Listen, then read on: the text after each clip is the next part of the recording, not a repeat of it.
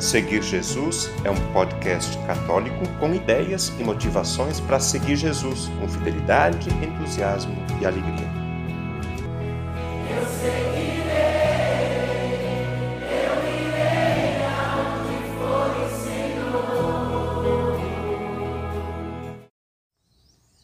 Neste podcast, vamos conhecer um pouco da vida do Padre Geraldo Canevé, que celebra 25 anos de vida sacerdotal celebrou no mês passado, em dezembro. A gravação está sendo feita agora em janeiro, aqui em Fazenda Souza, durante o Retiro dos Padres. Padre Geraldo, acho que você pode começar falando um pouco a respeito das suas origens, a respeito da sua família. Quais são as suas raízes? Sim, então eu sou um padre catarinense. É, eu nasci no dia 7 de outubro de 1967, lá na localidade de Rio Capivaras Alto, que é município de Lauro Miller, Santa Catarina. É, meus pais estão vivos e eles se chamam Florentino e a minha mãe se chama Maria. Meu pai completou recentemente 81 anos e a minha mãe está com 82 anos. Eu tenho duas irmãs, a Zenir e a Zenaide. Elas casaram e eu tenho dois sobrinhos. E tenho também um irmão, que é o mais novo, o Hélio, que está na casa de meus pais. Né? Eu nasci numa localidade do interior, nasci, sempre digo que nasci lá na roça e, as, e até os 12 anos eu vivi com a família nos trabalhos da roça. Estudei na escola da comunidade, a minha família é uma família cristã, uma família religiosa, participante da comunidade. E desde pequeno eu fui acompanhando os meus pais na igreja e fui cultivando essa vontade de ser padre, até mesmo vendo a atuação daquele padre, o padre Círio Capeler, que foi pároco por muitos anos lá na paróquia do Imaculado Coração de Maria. Então eu gostava muito de jogar futebol, gostava muito de viver a vida de menino lá na comunidade, jogando bola na casa da avó, mas um dia também eu tomei uma decisão na minha vida, né? Então foi assim que eu, eu que eu comecei a minha história, né? E daí de casa você foi para o seminário e depois teve to toda uma caminhada formativa. Que etapas de formação você percorreu nesse período? Sim, então eu estava com 12 anos estudando na quarta série lá na, na escola da comunidade e passou por lá um padre que eu nunca tinha visto, o padre Cornélio da Lauba, que inclusive está aqui em Fazenda Souza, esse padre que está conosco fazendo o retiro, já bem idoso, e foi ele que falou desta, desta possibilidade de fazer um encontro vocacional no seminário de Orleans. Fiz o estágio vocacional e passei no estágio e comecei a caminhada. E justamente no seminário de Orleans eu fiquei de 1980 até 1984, isto é, da quinta série até o primeiro ano do segundo grau. É, em 1985 eu fui para Anarrec, e lá em Anarrec fiquei até 86, 1986, e fiz o segundo e o terceiro ano do segundo grau. Depois, é, em 1987, eu iniciei então o noviciado em Planaltina, em Brasília, no Distrito Federal. E lá em Brasília também, em 1988 e 89, na comunidade do Guará, eu morei e fiz os estudos filosóficos no Seminário Nossa Senhora de Fátima, lá no Lago Sul, em Brasília. Em 1990 e 91, eu fiz a etapa do magistério lá na comunidade de Araranguá, onde eu atuei no seminário e também no colégio, no momento era Colégio Mãe dos Homens, hoje é o Colégio Murialdo. Em 1992 eu iniciei então os estudos de teologia em Londrina, aonde em 1995 eu concluí. E no dia 19 de março de 95, ainda na caminhada do, da teologia, eu fiz, fui ordenado diácono na igreja matriz Nossa Santa Otília, lá de Orleans, pelas mãos de Dom Hilário Moser.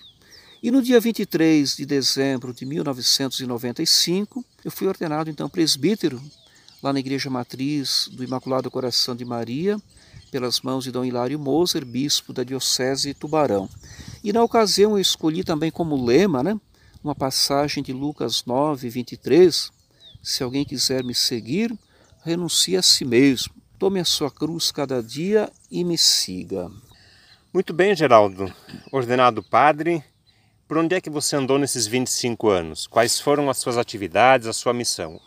Pois bem, então eu iniciei o meu trabalho pastoral lá no seminário onde um dia eu iniciei os meus estudos. Né? Então, em 1996, eu fui enviado para o seminário de Orleans e lá permaneci até o ano 2000.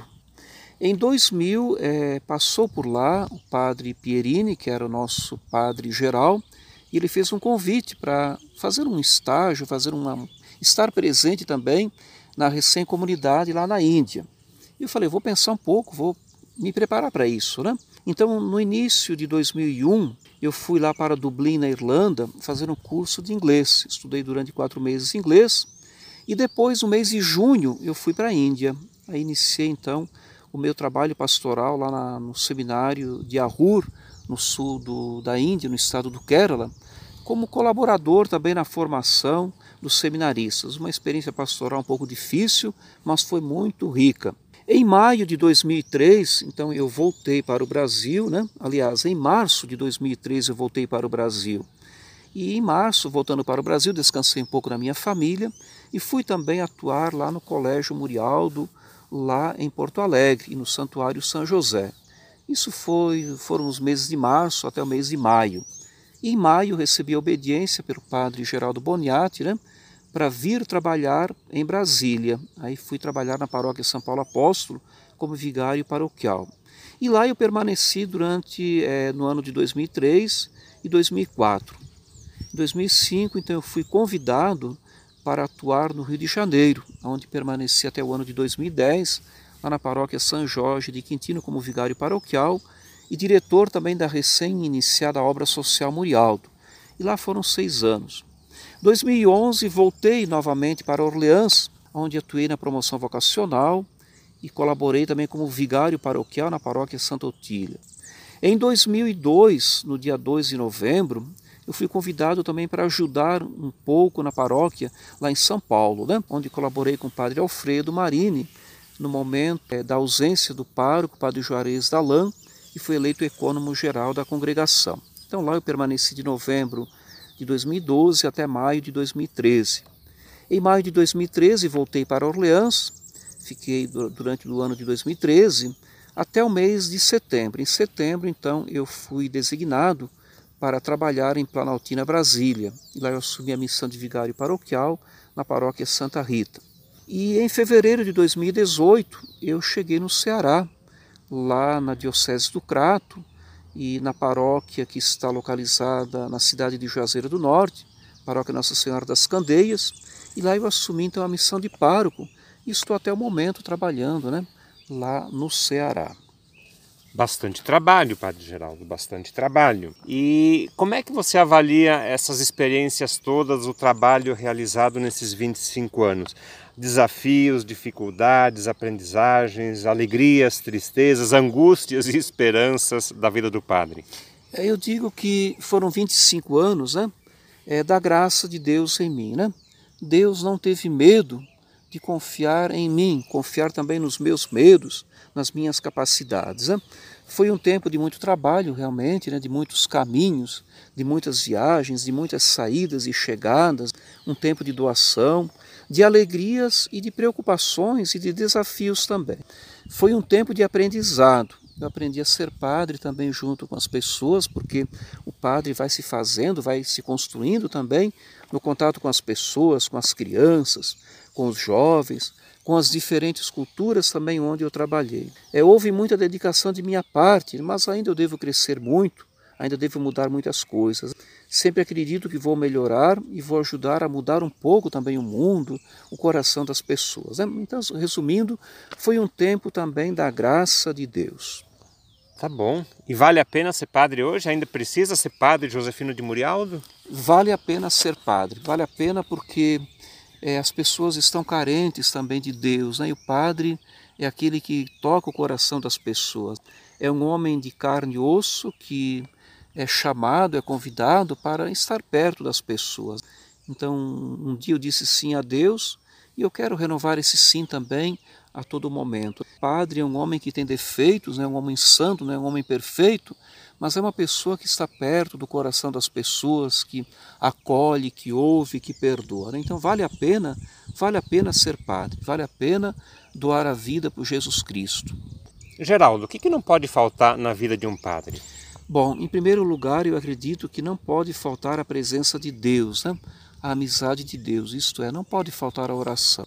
Um padre que não reza é, está fadado também a, a cair a desistir do ministério. Então eu acredito muito que o padre é uma pessoa de oração, de amizade com Deus. Né? É uma pessoa que tem que renovar diariamente a consagração a Deus, que deve recomeçar todo dia, porque o padre também cai, o padre também erra. E eu acredito muito que não pode faltar também a fraternidade presbiteral, isto é, amizade entre os demais padres, amizade entre os confrades. Né? É, o padre não vive também sem amigos, sem a presença das pessoas queridas que fazem parte da sua vida. Então, eu acredito que, que seja isso, né? Você considera, Geraldo, a vida do padre fácil? É uma vida tranquila? Tem dificuldades? É, é fácil ou difícil ser padre, afinal? Olha, eu digo que a vida do padre não é fácil, porque ela exige muito amor, muita dedicação, né? Mas eu digo o seguinte, que quando tudo é feito com amor, com dedicação, tudo se torna mais fácil, tudo se, se torna suportável. Né? Quem ama também sofre, né? não é possível a gente amar sem sofrer, né? mas o amor ele ameniza a dor. Né? No fim, o amor vai vencer a dor. Então eu digo que a vida do padre é uma vida de dedicação, de amor. Não é fácil ser padre. Se fosse fácil, haveria muito mais pessoas se dedicando também a esta vida. Não é fácil pela dedicação, pelo esforço, né? pela presença cotidiana e constante que o padre tem é na vida das pessoas. Né? Como padre, você é feliz? É, a felicidade é uma busca cotidiana, né? Eu não posso dizer que agora eu sou 100% feliz por ser padre, né? Mas eu sou feliz, né? Por ter essa possibilidade de caminhar com Cristo, de caminhar com os irmãos, de poder colaborar, de fazer o bem, né? Então a minha felicidade é grande quando eu vejo também um pecador que vem ao meu encontro, né, pedindo o perdão de Deus, eu fico feliz quando eu vejo que essa pessoa, carregada de pecado, ela sai feliz, sai contente por ter sido perdoada. Né? Então, é, isso é muito bonito, isso me faz feliz. Né? A felicidade dos outros, com a minha presença, com a minha doação, isso me torna também feliz, me faz feliz. E agora, para este ano de 2021, o que temos pela frente? O que, que você vai enfrentar? Qual é o seu, seu caminho? Pois é, a vida continua, né? A vida é um contínuo caminhar. Então, no momento, nós estamos fazendo o retiro, estamos nos preparando para todos os desafios que vamos enfrentar neste ano, né?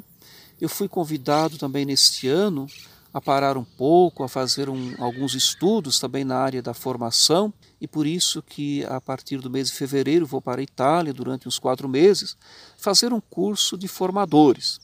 E aí depois vamos ver o que, que o provincial nos aguarda, né, qual é o caminho que ele vai nos indicar. Eu sei que eu estou à disposição do Senhor para enfrentar os desafios que vão ser propostos. Né? Com humildade eu quero continuar caminhando. E tem uma frase muito bonita de Rubem Alves que diz assim, né? Talvez não cheguei aonde planejei ir, mas cheguei sem querer aonde meu coração queria chegar, sem que eu o soubesse. Então é, isso é muito bonito, né?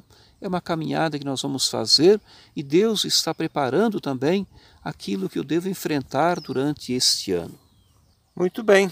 Obrigado pela sua vocação sacerdotal, pelos seus 25 anos de vida sacerdotal, de missão, de dedicação. Dê-nos a bênção agora.